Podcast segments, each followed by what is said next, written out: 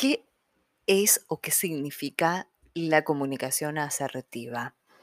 Bienvenido a un episodio más de Palabras que Vibran. Soy Ale Cordara y como cada semana nos encontramos en un nuevo episodio en donde hablamos de todo lo vinculado a la comunicación.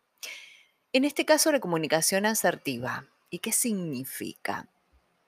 La comunicación asertiva es en términos simples, explicándote, es una comunicación positiva. ¿Esto qué significa? Que podés comunicarte con una otra, persona sin herirla, pero sí diciendo lo que pensás, lo que sentís, lo que te sucedió. El tema aquí es buscar el momento y el lugar oportuno para lograr esa asertividad en la comunicación y que comprenden varias cuestiones. Una de ellas es la, la, escucha activa, que es lo clásico, y yo te voy a agregar la escucha comprometida. En otro episodio te lo voy a explicar con más profundidad. Después, el tema de la empatía. A veces la empatía no es ponerse en el lugar del otro, sino que es comprender al otro.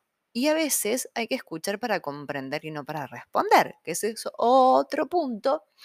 Y otra cosa muy interesante en esto de la asertividad son las emociones que también tienen influencia, no solamente en la asertividad, sino en la comunicación en general, como lo digo.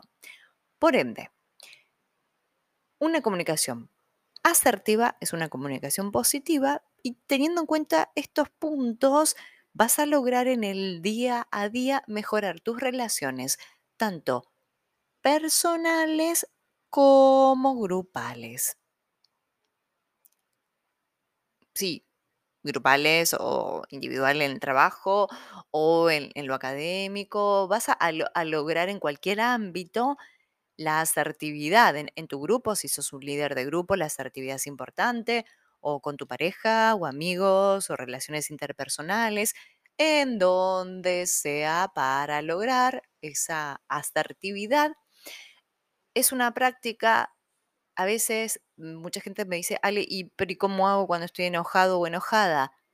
Primero identificar que tengo enojo, no responder desde ahí y luego poder transformar ese enojo y sí tener esa conversación. Acá no se trata de evitar conversaciones, sino de lo que se trata es de poder vincularnos mejor y la comunicación es eso que te acerca o te distancia de tus objetivos.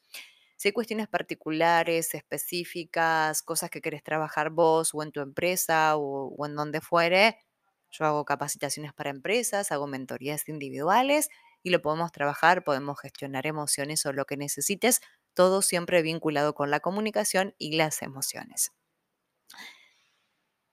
Te invito a Instagram y a las redes sociales, arroba Alejandra Cordara, y nos encontramos en el episodio de la semana próxima. Regálame una estrellita, compartí o déjame un comentario que eso me ayuda a crecer. Abrazo enorme.